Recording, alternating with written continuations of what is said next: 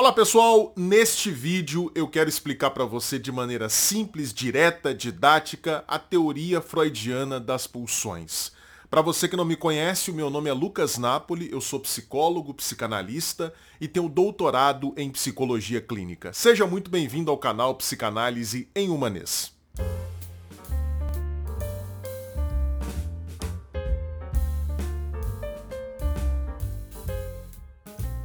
Bom pessoal, antes de irmos para o conteúdo deste vídeo, eu preciso dar um recado muito importante para você. O meu novo e-book, o e-book Entenda-se 50 lições de um psicanalista sobre saúde mental, acaba de ser lançado. E se você quiser adquiri-lo pelo preço promocional de lançamento, que é 57 reais, você precisa entrar no link que vai estar aqui na descrição até esta segunda-feira, dia 22 de janeiro de 2024. O valor original do e-book é R$ 79,99. O preço de 57 reais só estará disponível até as 23h59 desta segunda-feira, dia 22 de janeiro, então você não pode perder. Eu preparei este e-book com muito carinho, apresentando para você 50 lições transformadoras sobre diversos temas ligados à saúde mental, evidentemente de um ponto de vista psicanalítico. Muitas pessoas já compraram o seu exemplar e você não pode ficar de fora, então clica no link que está aqui na descrição até segunda-feira para você ter acesso a esse desconto super especial e adquirir o seu exemplar do e-book Entenda-se. Bom, mas vamos então para o conteúdo do nosso vídeo de hoje. Pessoal, primeiramente, vamos falar sobre o termo pulsão. É importante que você saiba que essa palavra é uma das traduções possíveis para o vocábulo alemão que o Freud utiliza, que é o vocábulo Trieb. Você pode traduzir esse termo por pulsão, é uma tradução que se consagrou aqui no Brasil, mas na edição standard das obras completas do Freud, por exemplo, os tradutores preferiram o termo instinto, esse termo também pode ser traduzido por impulso. Eu, particularmente, gosto mais dessa tradução, impulso. Mas aqui no Brasil se consagrou o termo pulsão. Outra coisa muito importante que você precisa saber. Pulsão é um conceito metapsicológico. Num vídeo recente eu expliquei aqui no canal o que é a metapsicologia em Freud e mostrei para você que esse termo abrange um conjunto de suposições teóricas que o Freud entende que são necessárias para que nós possamos entender o comportamento humano.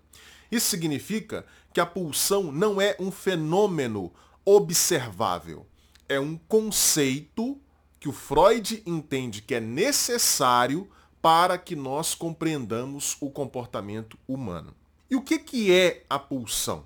É uma força, uma força interna, uma força estimuladora interna que está na base da motivação humana. Então, se você perguntasse para o Freud, Freud, qual é o principal fator que motiva os comportamentos humanos? O Freud responderia para você que são as pulsões. Ou seja, com isso ele está querendo dizer, o comportamento humano sofre a influência de vários fatores, como por exemplo as experiências que a gente tem na relação com o mundo. Mas, fundamentalmente, diria Freud, o que governa, o que está na base dos nossos comportamentos são as pulsões. Então, para Freud, o principal fator motivacional humano, ele está do lado de dentro, ele não está do lado de fora nós não nos comportamos principalmente em função das pressões que nós recebemos por parte do mundo externo. Nós nos comportamos principalmente em função da pressão que a gente recebe desde dentro desse negócio que o Freud chama de pulsão. No artigo de 1915, As Pulsões e seus Destinos, ou na tradução escolhida pela edição Standard, os instintos e suas vicissitudes, o Freud vai dizer para a gente que toda pulsão possui quatro componentes. O primeiro desses componentes é a fonte da pulsão. Sendo uma força interna, a pulsão sempre vai brotar do corpo. ela sempre vai brotar de algum processo fisiológico presente no nosso corpo, algum processo excitatório dentro do nosso corpo. Essa é a fonte da pulsão. Então, de onde vêm as nossas pulsões para Freud? Vem do corpo, de determinados processos excitatórios do corpo. Pense, por exemplo, na pulsão de alimentação. Quando nós estamos sob a ação da pulsão de alimentação, nós experimentamos fome.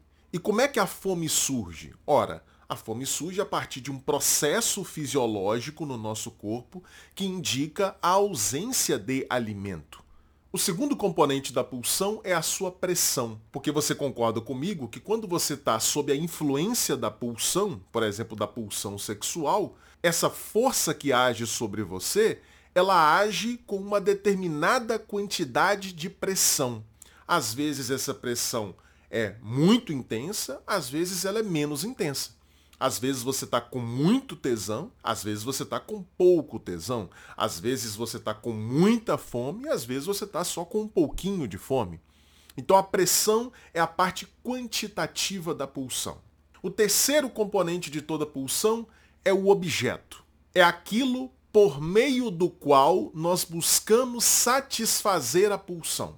Então, no caso da pulsão de alimentação, por exemplo, quando eu estou sob a influência dessa pulsão, eu posso recorrer a uma maçã, eu posso recorrer a uma banana, eu posso recorrer ao arroz com feijão, eu posso recorrer a uma carne, a qualquer alimento que vá satisfazer a pulsão.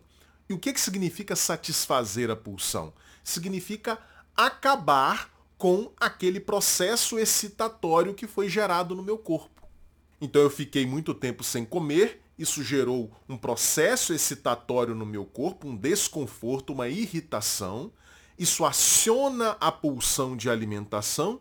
Eu vou lá, pego uma maçã, como essa maçã e pronto.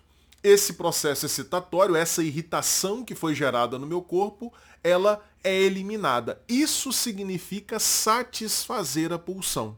Você percebe que no caso do objeto, ele pode ser extremamente variável.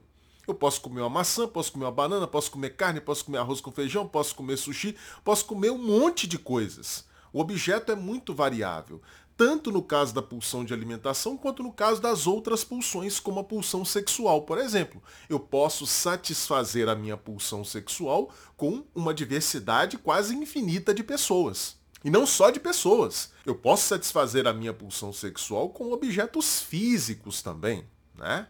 E o quarto e último componente de toda pulsão é a meta, é o objetivo da pulsão. O Freud diz, olha, no fim das contas, toda pulsão busca a satisfação. Quando nós estamos sob a influência, sob o impacto de uma pulsão, nós buscamos satisfazê-la, acabar com aquele estímulo que foi gerado dentro de nós. Beleza. Só que há várias formas por meio das quais a gente pode buscar essa satisfação. Além do objeto ser variável, eu tenho também variações na maneira como eu vou encontrar o objeto, usar o objeto para satisfazer a pulsão. No caso da pulsão sexual, a variação da meta do objetivo fica mais fácil de ser explicada, porque eu tenho várias formas de, usando um determinado objeto, satisfazer a minha pulsão. Eu posso, por exemplo, numa relação sexual penetrar uma pessoa, eu posso ser penetrado por ela, eu posso ficar vendo a pessoa, eu posso ficar sendo visto pela pessoa, e todas essas maneiras de me engajar com o objeto, de utilizar aquele objeto sexual, todas essas maneiras podem me proporcionar satisfação. Então esses são os quatro componentes de toda pulsão. Agora, quais são os tipos de pulsões que nós temos? O Freud, num primeiro momento, até aproximadamente 1920, ele entendia que nós tínhamos basicamente dois tipos de pulsões: as pulsões sexuais e as pulsões de autoconservação. E o Freud entendia nesse primeiro momento que as pulsões de autoconservação e as pulsões sexuais frequentemente entram em conflito. Como as pulsões sexuais visam, em última instância, a produção de prazer, a busca pelo prazer sexual pode acabar entrando em conflito com a busca, por exemplo, por segurança. Então pense, por exemplo, na seguinte situação. O sujeito está lá, doido para ter relações sexuais com uma certa mulher, e o marido dessa mulher, uma mulher casada, o marido dessa mulher é um sujeito extremamente violento. Você concorda comigo que aqui existe um conflito entre a pulsão sexual desse sujeito, que o leva a desejar ter prazer sexual com aquela mulher, e a pulsão de autoconservação desse sujeito, que visa mantê-lo em segurança. Então ele sabe que se por acaso chegar ao ouvido do marido que ele teve relações sexuais com a esposa do cara, esse cara pode ir atrás dele, pode até matá-lo.